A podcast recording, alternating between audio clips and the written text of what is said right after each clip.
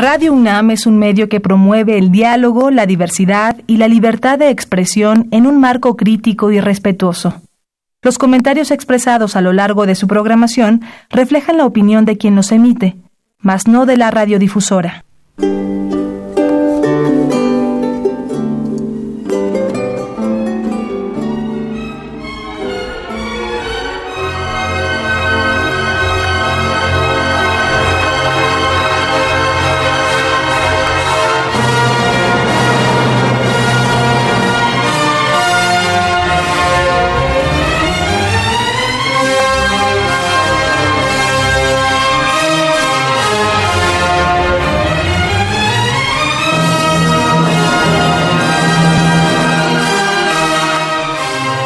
Destino de los videntes ante unos pobres de espíritu, mis valedores. Hemos arado en el mar, se dolía Simón Bolívar al final de su epopeya libertaria, y Casandra, la profetisa, están condenados, dijo, mis vaticinios están condenados a quien a que nadie crea en ellos.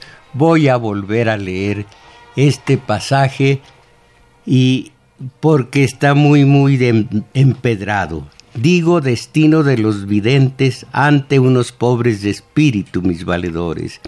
Hemos arado en el mar, se dolía Simón Bolívar al final de su epopeya libertaria, y Casandra la profetiza, mis vaticinios están condenados a quien a que nadie crea en ellos, al tiempo que Juan el Bautista se lamentaba de predicar en el desierto, que eso significaba clamar ante las masas débiles, destino de espíritus con ideales supremos ante las masas, ante los mediocres. Lástima.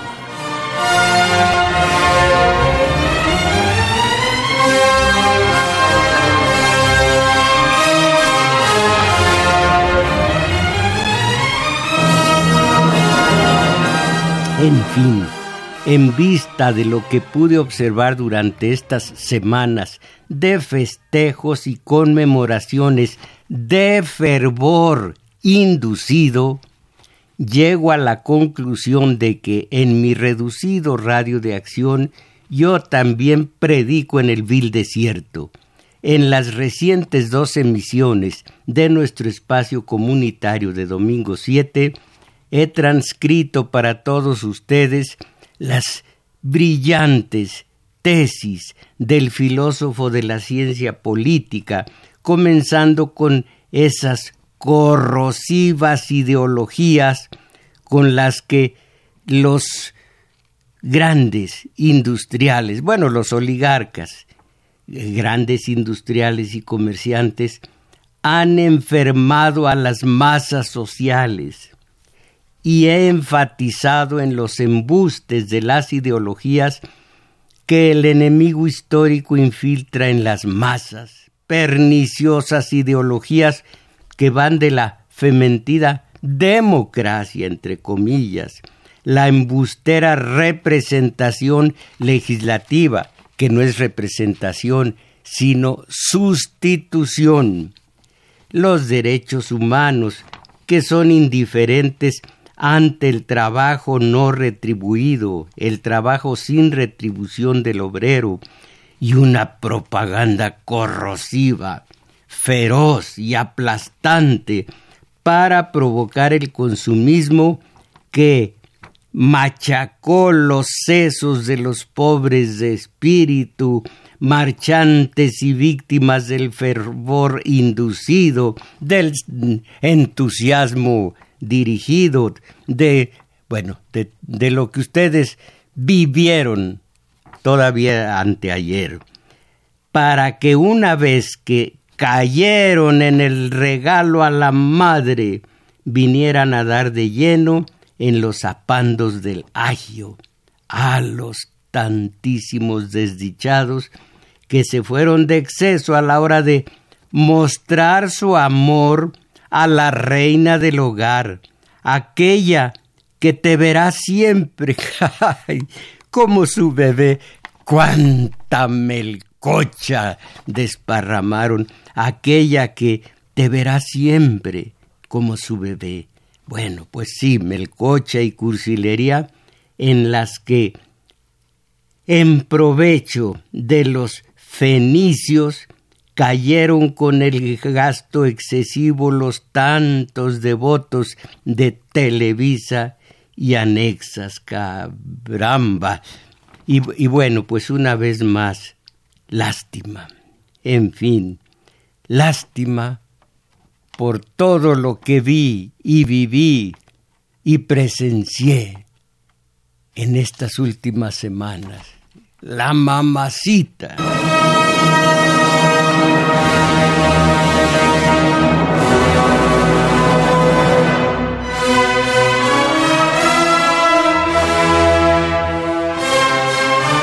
Y ahora, a falta de la compañera Isabel Macías, que se ha tornado con, discípula y vecina de pupitre del compañero Freud, eh, eh, en el pupitre escolar, sí.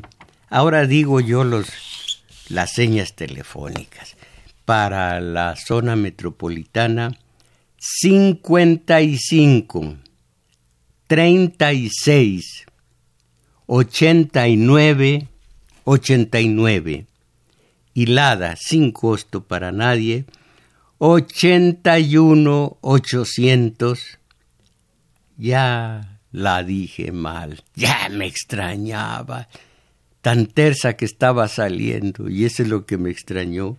Vamos lada sin costo 01 800 50 52 6 88 y desde por allá desde el aula escolar si me está oyendo con su el chicharito en la oreja la compañera Isabel Macías sonreirá melancólicamente. Eh, eh lastimosamente o lastimeramente, lástima del tipo este.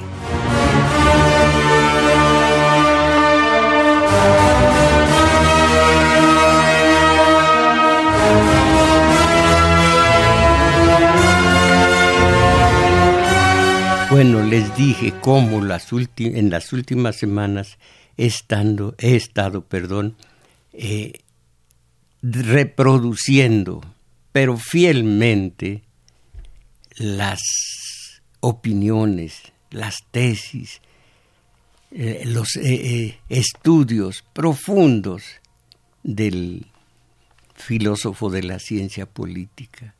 No dieron resultado alguno. Tengo yo tan reducido mi espacio vital y mi espacio periodístico y mi espacio de todo tipo.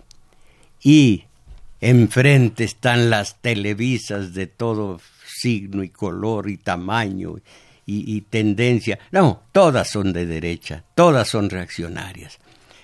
Entonces, frente a eso, repito el principio de la ideología. Eh, el capítulo es ideología y moral, pero no alcanzo a hablar de moral según lo dice el filósofo. Entonces me concreto a leer para ustedes un par de eh, cuartillas acerca de la ideología. Pero lo voy a hacer como maestro, como un individuo eh, que, que les dice a ustedes, aprendan esto, por favor, asúmanlo, eh, procesenlo, para que no caigan tan fácilmente en como cualquier mediocre en todo lo que le ordena el oligarca, el plutócrata, el rico vaya, para que a base de esas tramposas ideologías no haya en, eh, a nuestros ojos diferencia entre el obrero, casi siempre pobre, y los que se aprovechan de su trabajo no retribuido. El, el trabajo mal retribuido dura tres, cuatro horas. El el resto de la, de la tarea, el resto de la jornada, ya no está retribuido con un quinto, con diez centavos. Eso es el famoso, eh, el plusvalor o la plusvalía. Bueno, entre el pobre que así trabaja gratuitamente para los Slim y los que se enriquecen cada día más, para que no sintamos esa diferencia, ese rigor, esa diferencia de clases y que ya no haya lucha de clases, ya ni se usa, dicen los oligarcas. La lucha de clases ya no se usa. Para eso les infiltran las ideologías, comenzando con una democracia que no dicen a ustedes lo que es, pero eso sí se las refriegan en los hocicos a todos nosotros. Democracia, democracia. Piensen en Fox, qué terrible figura, la de Fox diciendo compatriotas en democracia.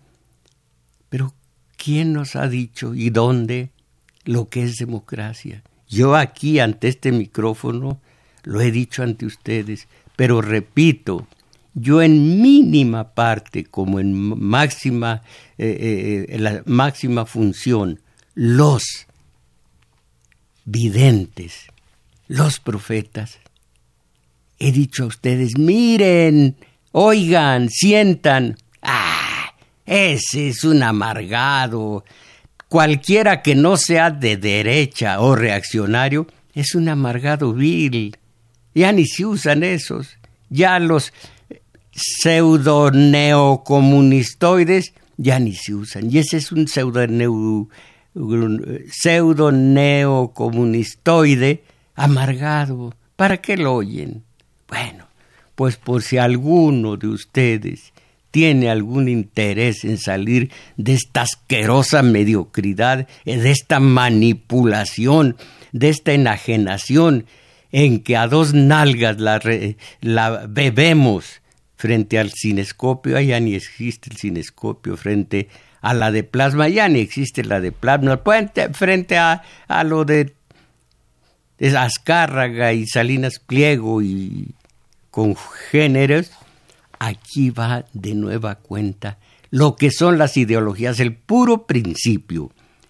La ideología como falsa conciencia es una conciencia impostada, impuesta por los medios de acondicionamiento social, que en este momento se han descubierto todos como lo que son, reaccionarios, reaccionarios.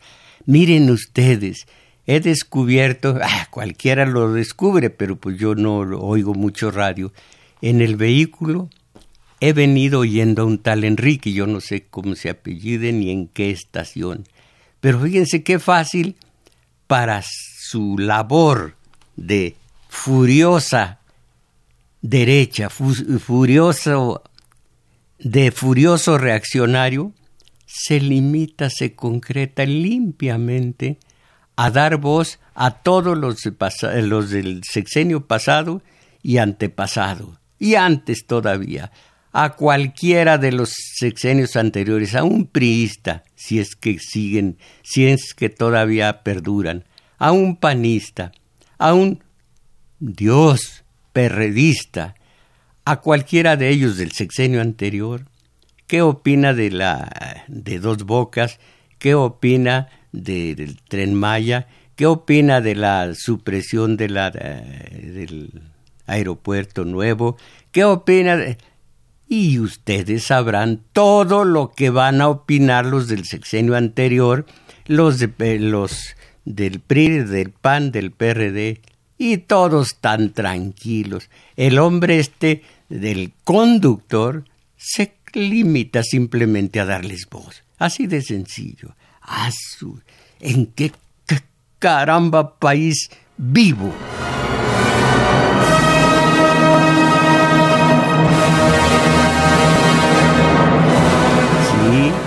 ¿Cuántos de ustedes, mansitos, mansitos, ya dijeron, pues lárgate a otro país? No, los que deberían largarse, es nadie, nadie. Menos, menos este que les está diciendo, no frieguen. Levanten la cabeza, caramba. Reflexionen, les ven la cara. Iba a decir, les ven la cara por todas partes. Bueno, aquí va la lectura la ideología como falsa conciencia. El contenido, fíjese, el primer, eh, el primer indicio, el contenido de la ideología invariablemente se presenta como deformante, conformante. Primero deforman, y ya que está deformada esa ideología, la conforman para que la asumamos ya deformada. Bueno, eh, se presenta como deformante conformante. Lo deformante hace alusión a que la ideología, aunque muestra, aunque muestra los hechos o parte de ellos, lo hace tergiversándolos. El terreno en el que se mueve con más frecuencia es el de las semiverdades, que son mentiras completas, semiverdades, las apariencias, las ilusiones, realiza las más diversas deformaciones de la realidad, presentando, por ejemplo, lo que es valioso, fíjense en esto, lo que es valioso para una clase social, un grupo o una élite, como valioso para la sociedad en su conjunto. Esto lo ven, lo oyen todos los días, pero no lo asumen, ni siquiera lo captan. Eh, lo que ellos dicen es valioso para ellos, no para nosotros, pero, pero nosotros lo tomamos como valioso para todos. Lo que es valioso para una clase social, un grupo o una élite, como valioso para la sociedad en su conjunto, o igualando la desigualdad, cuando dicha igualación sirve a los intereses de una de las partes. Sí, todos somos iguales. Slim y yo somos iguales. Traigo yo ahí de desayuno un platanito y... ¿qué más? Y un poco, no, un poco de café negro. No, no es tanto porque me falte eh, comprar lo que me dijeron, la, el, el qué. ¿Col? El cocol. Ah, el cocol. No, esos tiempos se acabaron por la, por la falta de criterio. Por, vamos a oír música.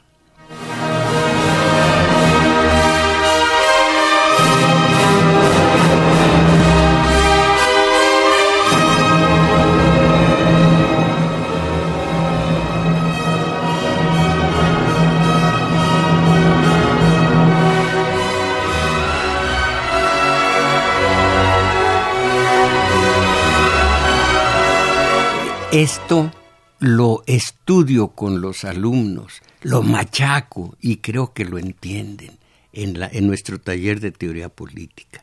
Bueno, vamos. La ideología. la ideología, la burguesa, hace un panegírico del trabajo, de la producción, de la riqueza. Ay, si los estoy oyendo a los oligarcas del trabajo, de la producción, de la riqueza. Y una de sus piezas doctrinarias fundamentales es el humanismo. Esto lo platicaré otro día con ustedes. Eh, eh, sentaron las bases del capitalismo eh, los humanistas comenzando con Erasmo, con su, su elogio de la locura, y de allena de uh, tantos más. Eso lo hablaré después. Ahora, sigo. En el primer caso, presenta el empleo y la creación de riqueza como valores universales, oigan eso, como valores universales cuando no son otra cosa en la realidad económica que los medios indispensables para obtener el beneficio que busca a toda costa el oligarca. En el segundo caso, trata de diluir la frontera, miren, oigan, la frontera que existe entre los poseedores y los desposeídos. No, todos somos mexicanos y amamos a México y todos generamos riqueza. Ustedes con su con la, la, mano de obra y nosotros con el capital. Y todos hacemos que México progrese. Ah, su, parece que los oyera. Bueno, eh, tratan de diluir la frontera que existe entre los poseedores y desposeídos, entre los gobernantes y los gobernados, entre, esto también es importante, entre hombres y mujeres, etc. Porque ya saben ustedes que estamos en un país de machos. Porque esa pretendida armonización de intereses conviene a los elementos fuertes. Ahí continúa, voy a brincar eh, ese párrafo para decir esto. La razón por la cual se deforma la realidad se, la modifica, se la manosea, reside en el deseo y la necesidad, deseo y necesidad de conformar, ya después de que se deformó la realidad, ahora conformar o armonizar la sociedad de acuerdo con ciertos intereses. La ideología dice, y en el decir deforma la realidad, y simultáneamente calla, oculta las razones de la deformación. El silencio inherente a la ideología esconde el propósito de cohesionar a la colectividad a partir de los deseos de grupo o de clase que se expresan en la deformación, epistémica de la práctica ideológica. Todos, a ah, esto, todos vamos en el mismo barco. Si le va mal a Slim, nos va mal a nos. Pero si lo estoy oyendo, lo malo es que todavía hay gente que cae en esos embustes. Voy a leer un poco más y luego algo importantísimo y regreso a la ideología. Un poco. La ideología es una falacia pública. En general, los constructores de ideologías mienten a sabiendas. Bueno, todas las ideologías que nos han infiltrado y nosotros caemos en ellas.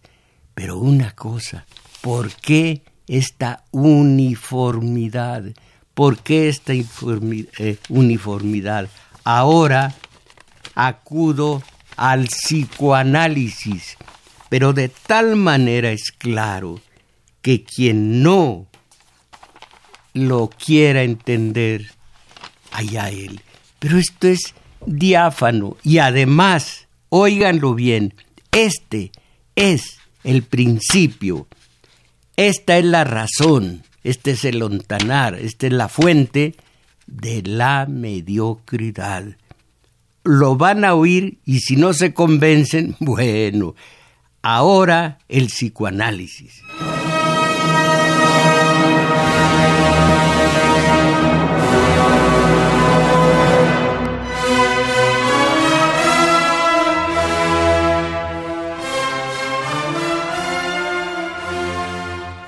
ustedes van a estar de acuerdo con el psicoanalista, porque es tan claro y las verdades son tan contundentes que lo reconocemos. El hombre es en su origen un animal gregario. Ustedes lo saben, así es. El hombre es en su origen un animal gregario. Sus actos están determinados por un impulso instintivo de seguir al jefe y de tener estrecho contacto con los otros animales que hay en torno de él. El psicoanalista dice animales, dice ovejas, dice borregos, como también lo dice Chomsky y como también lo dicen varios analistas. Eh, Chomsky norteamericano, hablan del individuo como integrante de un rebaño. Muy rápidamente, de nuevo, el hombre es en su origen un animal gregario. Sus actos están determinados por un impulso instintivo de seguir al jefe. Eh, Freud, también Freud habla de cómo una multitud, una muchedumbre, lo primero que hace es buscar y seguir al jefe, aunque lo más seguro es que esa multitud, esa muchedumbre, fue convocada por el, por el jefe. Bueno, de seguir al jefe y de tener estrecho contacto con los otros animales que hay en torno de él. En lo que tenemos de borregos, no hay mayor amenaza. Fíjense ustedes, please. Ándale, gringo de segunda, ándale.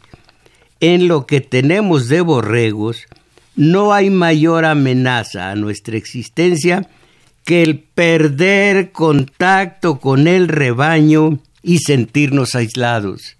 ¿Cómo ven? Pero eso no sería tan grave. Miren lo que sigue. El bien y el mal, lo cierto y lo falso, están determinados por el rebaño, no por el libro, no por la instrucción, no por el conocimiento, no por la ciencia, por el rebaño.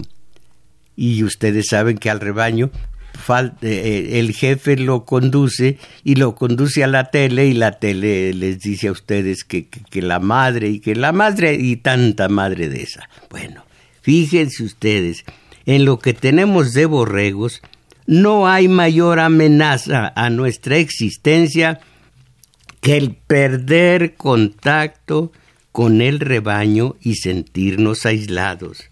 El bien y el mal, lo cierto y lo falso, están determinados por el rebaño. Pero no solo somos borregos, somos humanos también. Estamos dotados de una conciencia de nosotros mismos, dotados de una razón que es por su naturaleza independiente del rebaño. Todos somos al propio tiempo impares. Todos somos Juan, Pedro, José, no somos rebaño al propio tiempo. Ahí está la dicotomía, ahí está la dificultad, conciliar los dos extremos. Pues sigo leyendo. Somos humanos también, estamos dotados de una conciencia de nosotros mismos, dotados de una razón que es por su naturaleza independiente del rebaño. Nuestras acciones pueden ser determinadas por los resultados de nuestros pensamientos, ya sea la verdad compartida o no por los otros. Esto es lo que nos vuelve independientes. Pues sí, pero somos las dos cosas. A esta es la dificultad.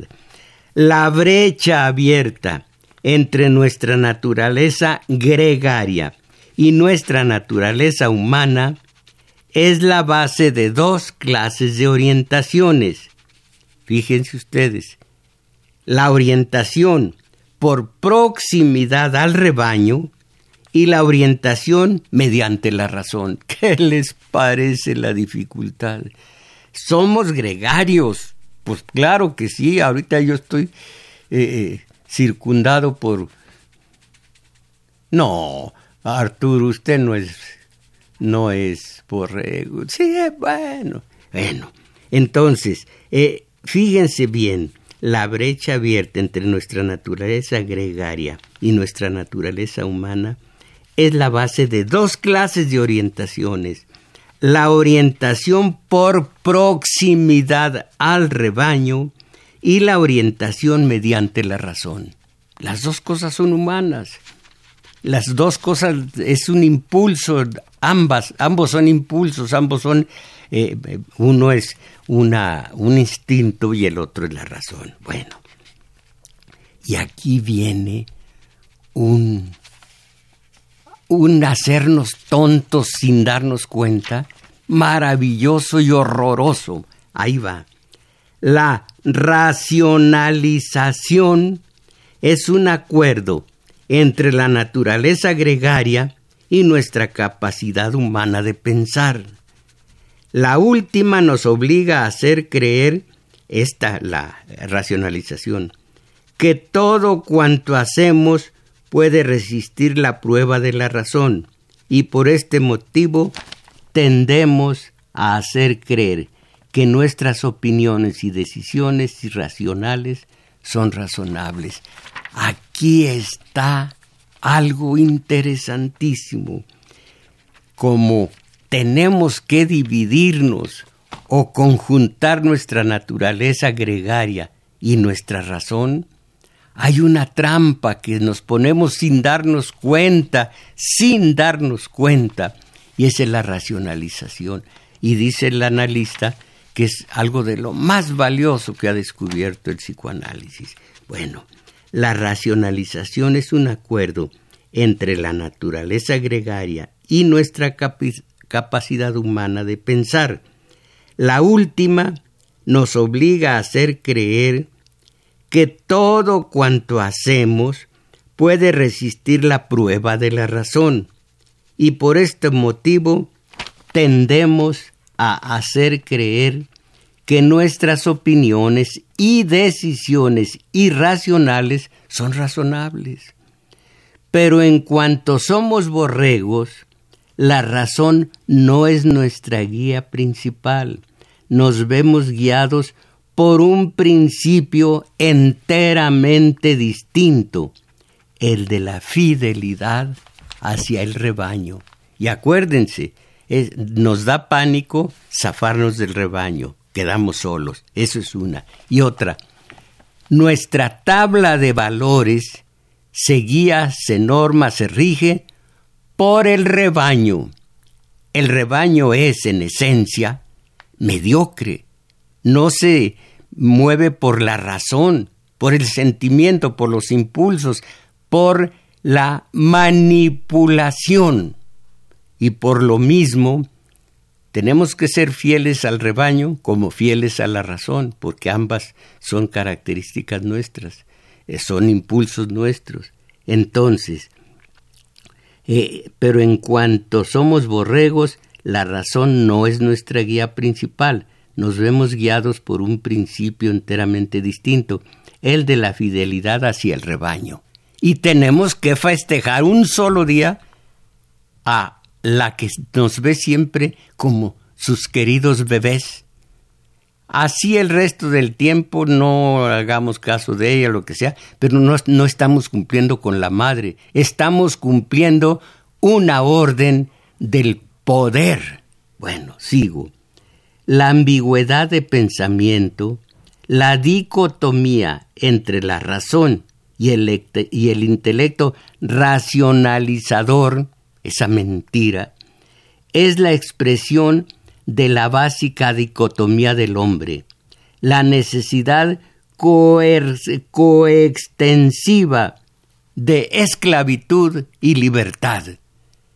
El que escoge la libertad se queda solo, eh, separado del rebaño. El que escoge la esclavitud, el 10 de mayo, como le eh, eh, como le ordenó el medio, los medios, como le ordenaron los medios de acondicionamiento social. Vamos a festejar a la madre. Ahí está la dificultad de ser o libre o esclavo. Sigo leyendo. El desarrollo y emergencia total de la razón dependen de que se alcance una libertad e independencia totales. Qué fácil, qué fácil. Si eso lográsemos, no seríamos mediocres, no seríamos acarreados, no iríamos, no iríamos por el mismo camino donde van todos. ¿A dónde va Vicente? ¿A dónde va la gente? Ahí vamos todos. Ah, pero cuando uno de nosotros decide no seguir en la mediocridad con, con la borregada, camina uno en una dirección y ve la multitud que corre a comprar el regalo para la reina del hogar, el regalo para la que siempre nos verá como su queridísimo bebé. Así. Entonces, y esa es, eso es lo difícil, que un hombre diga, yo soy yo, y que él, cuando quiera eh, agasajar o amar a mi madre, la amo todos los días. Cuando quiera darle un regalo, se lo doy cuando yo quiera. Ah, tengo mi madre y si mi madre ya murió, pues le llevo unas flores si es que eso vale, aunque yo, mujarro, me causa pánico ver las flores cortadas. La flor en su en su elemento natural es maravillosa. Pero cortar una flor, pregúntenle al poeta indio lo que es cortar una flor. Cuando el poeta europeo exalta, el poeta europeo corta la flor para aspirar su perfume. El poeta indio admira la flor acercándose a ella y aspirando su perfume, pero sin cortarla. Y yo detesto ver flores cortadas que se van a marchitar. Sí, también en la mata, pero ya les llegará su hora y hasta ahí. Bueno, entonces, qué terrible que se tiene una madre y se le honra cuando se quiere todos los días, si se es buen hijo, y otra, que tenga uno que obedecer a los comerciantes y caer en el consumismo y luego que la tarjeta de crédito ya tiene esto, que es sobrecargo, que ah, algo que yo no conozco porque detesto, me da pánico cualquier eh, droga, cualquier, eh, sí, de estar endrogado, cualquier deuda es para mí pánico. Bueno, entonces, el desarrollo y emergencia total de la razón dependen de que se alcance una libertad e independencia totales, el desarrollo y emergencia total de la razón. Como ven, están ustedes en posibilidad y de hecho han hecho que su razón, eh, que el desarrollo y emergencia total de su razón dependa de ustedes, que alcanzaron, que prefirieron la libertad y la independencia, libertad e independencia totales. Hasta que esto se haya logrado, el hombre tenderá a aceptar la verdad que exige la mayoría de su grupo. ¿Se dan ustedes cuenta? Sí, perdón. La, eh, eh, va de nuevo.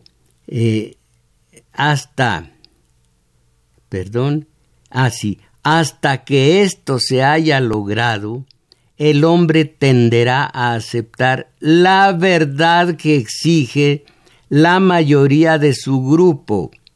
Su juicio está determinado por la necesidad de contacto con el rebaño y por el miedo a verse aislado de él. Ya saben ustedes cuando los convocan a, pues no sé, una fiesta en donde va a cantar fulano y, sutana y de todo lo demás. Allá vamos, que no salga yo del rebaño que me da pánico. Pero esto es inconsciente, no lo sabemos. La mediocridad existe en nosotros, pero apenas nos damos cuenta. Entonces, eh, hasta que esto se haya logrado, el hombre tenderá a aceptar la verdad que exige la mayoría de su grupo. Su juicio está determinado por la necesidad de contacto con el rebaño y por el miedo a verse aislado de él.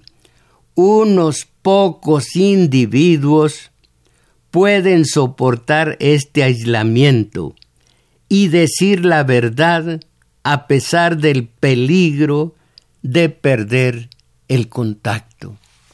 Son los monjes, son los compositores de música de concierto, son los artistas, los grandes artistas, son los que hicieron de sí mismos un mundo maravilloso, no los que dijeron, nos ordenó la Televisa que honremos a nuestra madre el 10 de mayo. Y cuando el padre, pues no sé cuándo es el padre, cuándo fue el hijo, no sé el hijo, cuándo el Espíritu Santo y antes había hasta el día del compadre, qué vergüenza.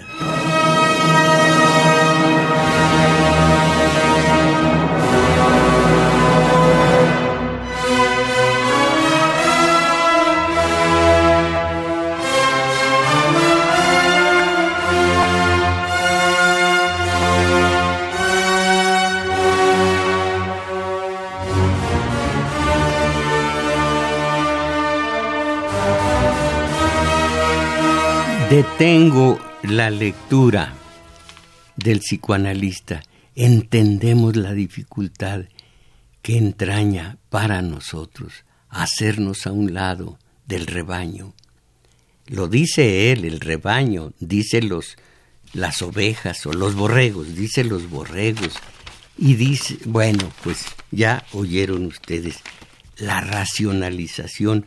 Voy a tratar de decirla cuando aquí se explica de modo tal que nunca alcanzaremos a entenderla del todo, porque es algo que cae en el terreno del psicoanálisis, de, del, del, del,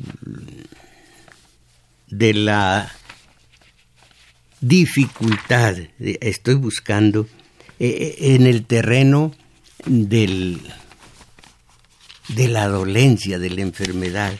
A ver si lo, a ver si lo, encuentro aquí. Es mucho, muy, muy eh, peligroso eh, aquí del, psicoanálisis. Eh, es, es difícil. Estoy hablando mientras busco y aquí está. El psicoanálisis ha demostrado la naturaleza ambigua de nuestros procesos de pensamiento. En realidad, el poder de la racionalización, esta falsificación de la razón, es uno de los fenómenos humanos más desconcertantes. Si no estuviéramos tan acostumbrados a él, el esfuerzo racionalizador del hombre se nos aparecería claramente como un sistema paranoide.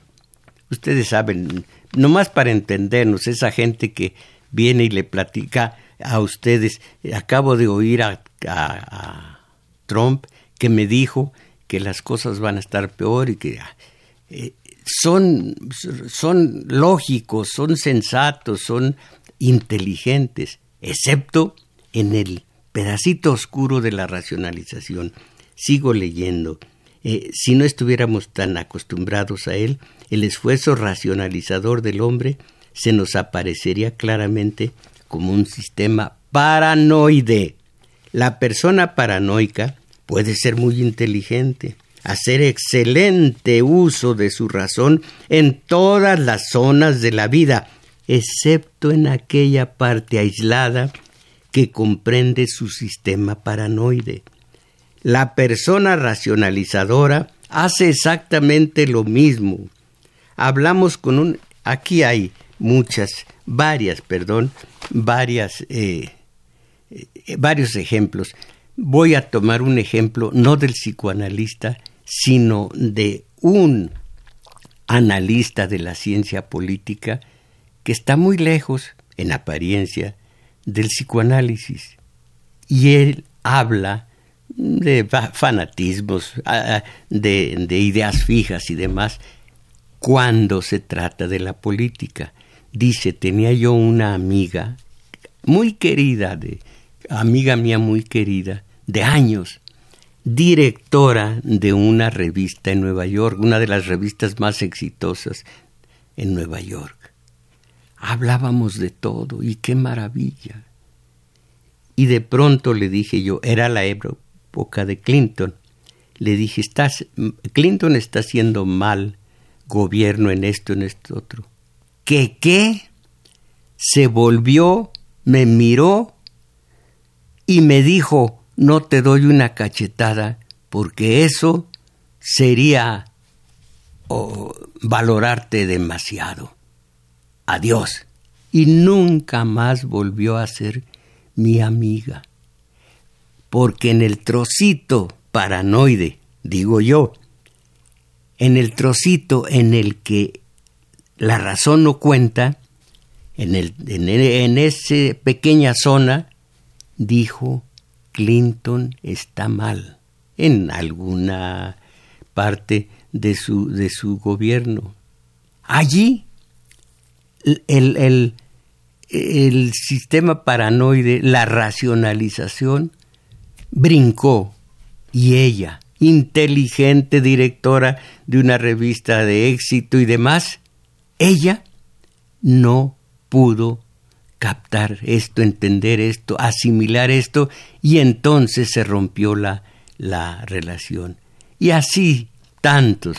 Yo he tenido gente cerca que no puedo decir, hablar mal, pero ni una palabra de este o aquel, porque se rompe la amistad, la racionalización, y allí es como el hombre de razón junta su fidelidad al rebaño y su fidelidad a su propia razón, a su pensamiento, a su lógica, a su mente, a su cerebro.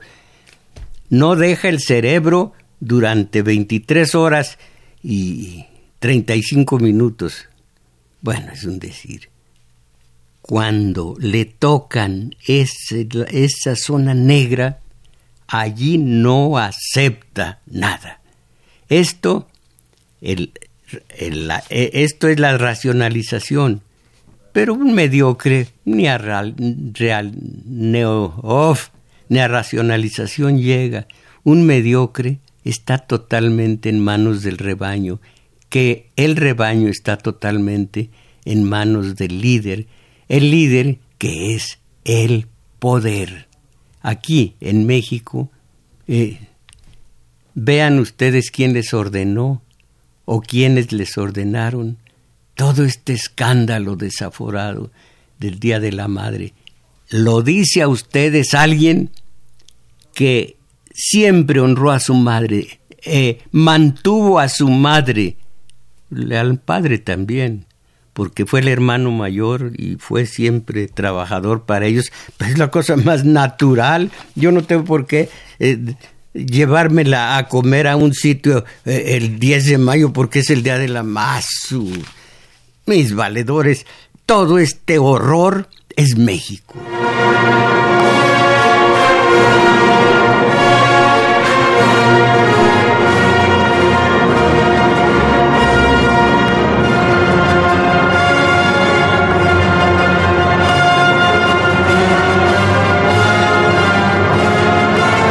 Que les muestro, esto, estas tesis tan hermosas, tan sólidas, tan certeras, estos espejos deformados porque eh, no, no, son la realidad, son libros, estos, estos espejos deformados, porque es arte, porque se escribió, porque son tesis, estos espejos nos enseñan a conocernos en lo que tenemos de borregos, como también en lo que tenemos de seres de razón. Ustedes han escogido y sientan, ¿son hombres de razón o son borregos eh, de la manada?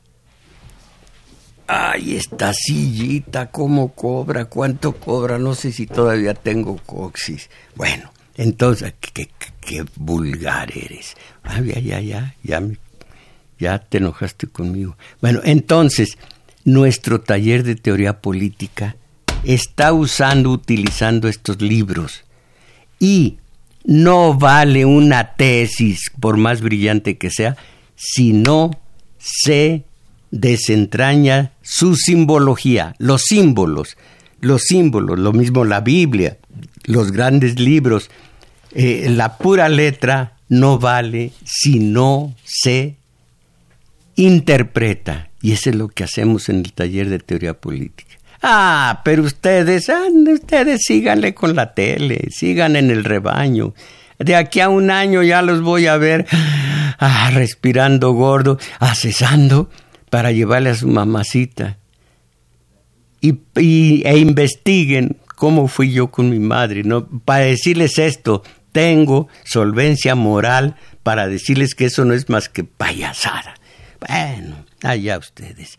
Eh, ahora nuestro taller de, lectura completamente distinto al de teoría política, ambos están, eh, eh, ambos se llevan a cabo en el juglar de Manuel M. Ponce 233, Colonia Guadalupe Inn. Eh, teoría política, sábados de 11 a 13 horas. El taller de lectura de la una a las dos y fracción de la tarde. Cómo llegar a El Juglar si se bajan eh, yendo de pasajeros en el metrobús, bajarse en Olivo u Olivos, caminar hacia Revolución, un par de cuadras largas, encontrar un parquecito y en uno de sus flancos está El Juglar, Centro Cultural El Juglar.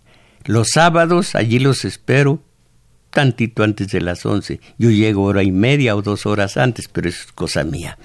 Y los domingos, eh, de una a dos y fracción, yo llego desde las doce y media, allí los espero. Y ahora lo que ustedes me dicen, Alfredo Encino, cómo es que la población está dormida. Ahora lo entiendo. He estado leyendo el libro que comentó la semana pasada del ser y tener de Fromm, tener o ser de Fromm, esta fecha es un claro ejemplo donde se aplica el concepto exactamente tener o ser, pero mm, más bien un boxeador, un futbolista de éxito, eh, bueno, eh, que por falta de ser tienen y al tener no pueden guardar la vertical hacen ridiculeces. Para empezar, los futbolistas, una cosa mínima, mínima. El futbolista y el mediocre que lo imita, ¿cómo traen los brazos? Azules, de... ¡Ah! Tatuajes! En Ecatepec se escucha bien. ¡Ah, qué bueno! Se escucha bien el programa. Fernando Torres, maestro Mojarro, además del trabajo impago, hay otra injusticia adicional cuando hay robos en algún almacén, las pérdidas deben ser pagadas por los empleados, válgame. A un familiar que trabaja en una óptica le hicieron pagar tres, tres armazones de lentes que fueron robados mientras atendía a un cliente.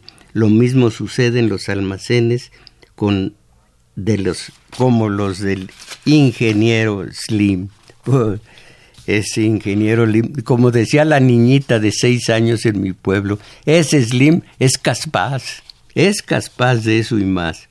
Alfredo Montaño Escamilla de Pachuca, hablando de regalos, la, la Suprema Corte de Justicia de la Nación les ha regalado a los patrones y a las empresas una jurisprudencia para que ellos no paguen las horas extra trabajadas eh, una de las más asquerosas ideologías es la de la Comisión de Derechos Humanos. Esto es lo que los derechos humanos deben defender para que ellos no paguen las horas extras trabajadas exclusivamente, por ejemplo, cuando un excesivamente, cuando un trabajador les dice en su demanda a las juntas que trabajó diariamente cuatro horas más extra no le creen al trabajador supuestamente y por ese motivo absuelven a los patrones de pagar el tiempo del que se pide su pago. En Pachuca se escucha bien el pago, dice aquí, se escucha bien, supongo que el programa. Imaginen ustedes, mm, derechos humanos, qué manera de caer en estas falsas ideologías, la falsa conciencia. Ernesto Ortiz, los comerciantes e industriales exageran con su propaganda y eh, con su propaganda mercantilista, igual que el clero católico sigue con su propaganda de mentiras. ¿Y qué ha dicho el clero católico acerca de los programas de la tele en donde salen chamaquitas, bueno, chamaquitas de 18, 20 años, con unos cuerpos magníficos, diciendo que vamos a tener tormenta y moviendo las pupilas de un lado a lo otro del pizarrón donde eh, muestran eh, la orografía, la hidrografía del país. En Tlalpan se escucha bien el programa, mire qué bien, esto me alienta. Eh, de Cuautitlán, Alejandro Sandoval, Maestro Mojarro podría recordarnos la síntesis de la obra de José Ingenieros, el hombre mediocre. Supongo que esa síntesis se refiere al principio, lo voy a decir eh, cuando pongas eh, eh, la proa hacia una estrella y tiendas el ala hacia esa excelsitud inacible, tú eh, eh, en busca del ideal y rebelde a la mediocridad, llevas dentro de ti el resorte misterioso del, del ideal, no, no el resorte, perdón, la antorcha del ideal. No, dejas, no dejes que se eh, apague esa antorcha porque se terminará el idealismo y quedarás convertido en una basofia muerta. Más o menos ese es el sentido. No lo, no lo estoy eh, traicionando en demasía, porque pues lo digo de memoria. Micaela Cordovier. Es algo difícil no caer en estas situaciones de manipulación. Reconozco que el pasado